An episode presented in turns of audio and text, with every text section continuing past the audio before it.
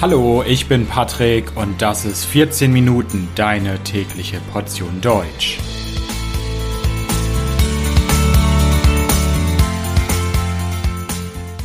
Folge 43 Nackt und frei FKK in Deutschland.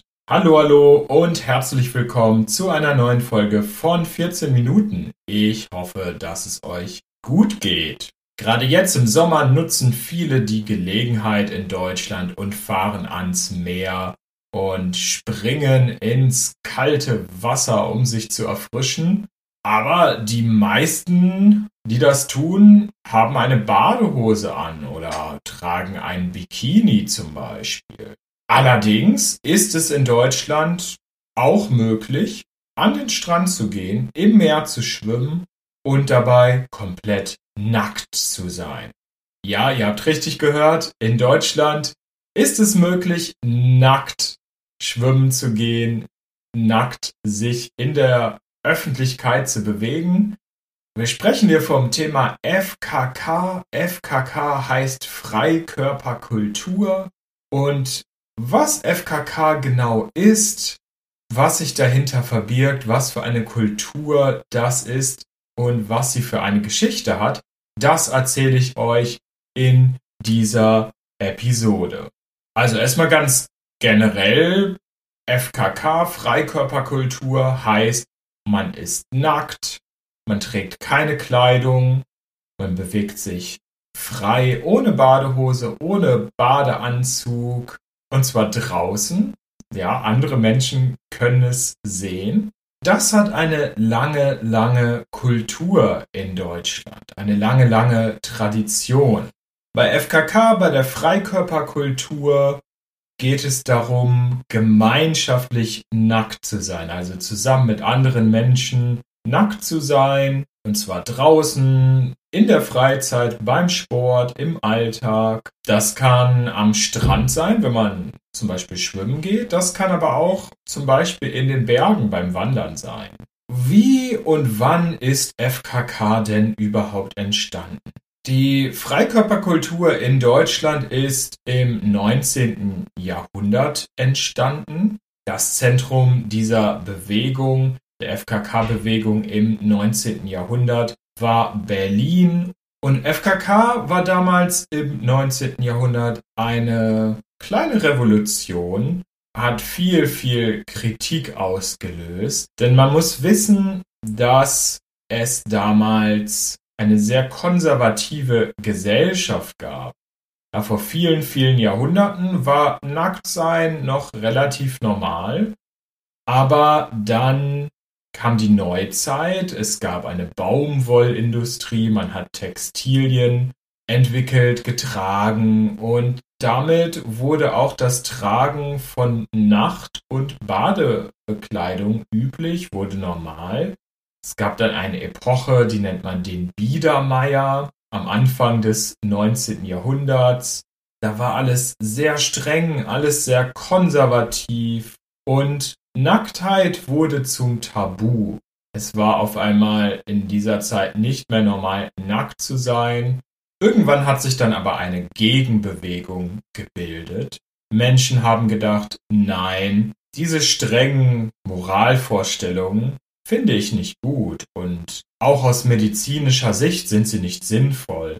Es gab schon 1828 den Arzt Richard Kind, der gesagt hat, dass Badekleidung negative Folgen hat. Auch ein Kollege von ihm, der Doktor Henike, hat gesagt, dass Badehosen und Co. nicht wirklich positiv sind für den Körper und dass es viel, viel besser wäre, wenn man doch nackt schwimmen würde. Das waren allerdings noch erste kritische Stimmen. Es hat dann noch einige Jahre gedauert, bis sich wirklich eine große Bewegung gegründet hat. Am Anfang wurden sogar Leute noch ins Gefängnis gesteckt, haben Haftstrafen bekommen, weil sie sich für Nacktheit eingesetzt haben, weil sie öffentlich gesagt haben, dass es gut ist, nackt zu sein. Aber im Jahr 1893 haben sich dann 50 Menschen zusammengefunden und haben den ersten FKK-Verein der Welt gegründet. Es gab dann den ersten Verein für Freikörperkultur in Deutschland Ende des 19. Jahrhunderts und 1903 entstand dann das erste FKK-Gelände. Dort konnten Leute dann hinfahren, konnten sich nackt bewegen, eine regelrechte Bewegung ist damals entstanden und es ging nicht nur einfach um das Nacktsein an sich, sondern es gab auch einen pädagogischen Hintergrund. Man hat auch nackt getouren, man hat nackt getanzt, es gab sogar Nacktgymnastik.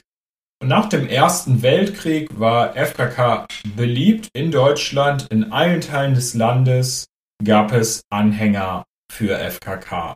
1930 gab es schon 25.000 Mitglieder in FKK-Vereinen. Überall gab es in Deutschland FKK-Vereine.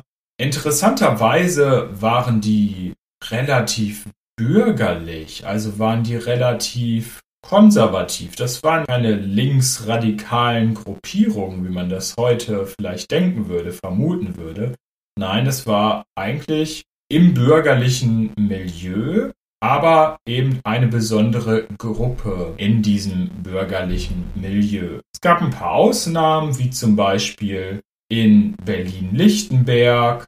Da gab es die sozialpädagogische Körperkulturschule und die war sozialistisch. Schon wenige Jahre später kamen dann die Nazis an die Macht. Die Hitler Regierung hatte in Deutschland das Sagen. Und die Nazis waren am Anfang absolut gegen FKK und die Freikörperkultur. Für die Nazis war FKK eine Gefahr für die deutsche Kultur. Allerdings änderte sich das dann relativ schnell, nachdem sich einige FKK-Vereine der neuen Ideologie angepasst hatten, haben sich die Nationalsozialisten mehr für FKK geöffnet. Ab 1936 war es offiziell verboten, FKK zu behindern und Ende der 30er Jahre hatte sich das Blatt dann komplett gewendet. Also das Blatt hat sich gewendet, bedeutet, hat sich die Situation komplett verändert und es gab bei den Nationalsozialisten viele Anhänger der Freikörperkultur. Nach dem Zweiten Weltkrieg gab es dann zwei unterschiedliche Entwicklungen in Ost und West, in der Bundesrepublik Deutschland und in der DDR. In der DDR wurden viele neue FKK-Vereine gegründet. An der Ostsee gab es FKK-Strände. In Westdeutschland hingegen war FKK nicht so populär wie in der DDR, hat nicht so viel Anhänger gehabt, sondern war auch weiter existent, aber auf viel niedrigerem Niveau, als das in der DDR der Fall war. Wie sieht denn die Situation heute aus? Heute im Vereinigten Deutschland, in der Bundesrepublik Deutschland, gibt es einen deutschen Verband für Freikörperkultur und in diesem Verband sind ungefähr 130 FKK Sportvereine Mitglied. Und es gibt viele verschiedene FKK-Angebote. Es gibt natürlich die FKK-Strände, also Bereiche am Meer, an denen man sich nackt bewegen kann, ohne Textilien. Es gibt aber auch FKK Campingplätze. Es gibt sogar nackt Wanderwege, ganz offiziell.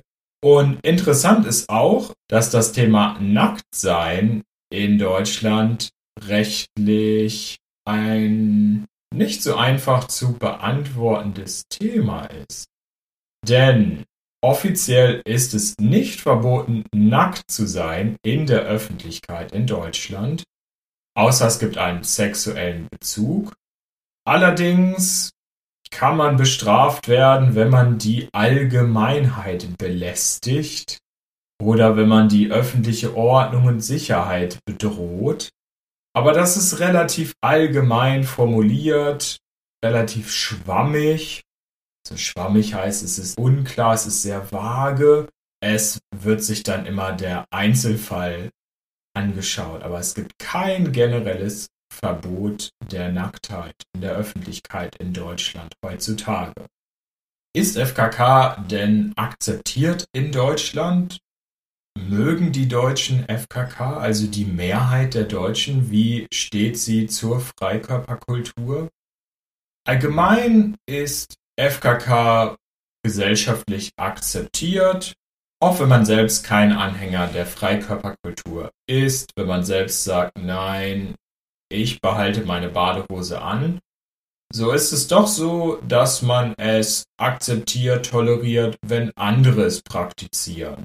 Es gibt eben spezielle Bereiche für FKK, zum Beispiel gibt es an den deutschen Meeren normale Strände, Textilien getragen werden. Es gibt FKK-Strände und es gibt gemischte Strände, wo Textilien und FKK erlaubt ist. Und es gibt Schilder und wenn man dorthin geht, weiß man, okay, hier ist jetzt FKK, hier sind Textilien. Und es gibt eine gegenseitige Toleranz und eigentlich gibt es keine Probleme damit und auch keine gesellschaftliche Kritik am FKK. Allerdings habe ich persönlich wahrgenommen in den letzten Jahren, dass vor allem ältere Leute FKK praktizieren und wenn man an einen FKK-Strand zum Beispiel geht, an der Nordsee sieht man vor allem Rentnerinnen und Rentner, die sich nackt in das Meer stürzen, die nackt schwimmen gehen oder am Strand liegen. Aber man sieht nur sehr, sehr wenige junge Leute, die nackt sind, die nackt sein wollen. Ich weiß nicht genau, warum das so ist. Es scheint viele Gründe dafür zu geben.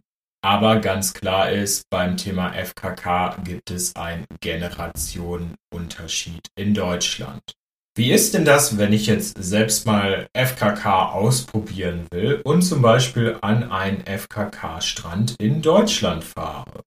Was für Regeln gibt es da? Wie sollte ich mich verhalten? Erstmal natürlich sollte man sicher gehen, dass man an einem FKK-Strand ist dass dort FKK erlaubt ist. Und wenn man dann an einem FKK-Strand ist, gilt die Regel, dass alle gleich sind. Und egal, ob man alt ist, ob man jung ist, groß, klein, dick oder dünn, niemand soll sich schlecht fühlen, niemand soll sich unwohl fühlen, egal wie er oder sie aussieht. Und es gibt das Prinzip, dass man sich gegenseitig respektiert dass man respektiert, dass Menschen verschiedene Körper haben und dass jeder Körper okay ist, dass es keinen perfekten Körper gibt. Und dazu gehört auch, dass man nicht gafft, dass man nicht glotzt. Also glotzen oder gaffen heißt, man schaut eine Person sehr intensiv an, dass es sehr unangenehm ist. Man sollte sich eher in die Augen schauen und nicht andere Sachen anschauen und auch keine komischen negativen Kommentare machen, auch wenn sie vielleicht witzig gemeint sind, aber Menschen fühlen sich dadurch vielleicht nicht wohl, nicht gut.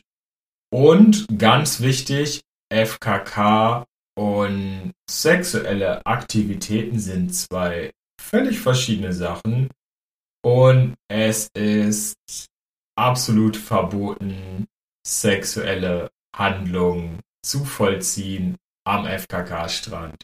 Sex gehört nicht an den FKK-Strand. Auch sollte man keine Fotos machen von anderen Leuten oder Videos mit seinem Smartphone. Und natürlich sollte man auch auf die Hygiene achten. Vielleicht habt ihr auch mal Lust, FKK auszuprobieren oder euch das anzuschauen. Ich bedanke mich fürs Zuhören. Das Transkript dieser Folge findet ihr auf www.14minuten.de. Natürlich komplett kostenlos. Bis bald, macht's gut. Ciao, ciao.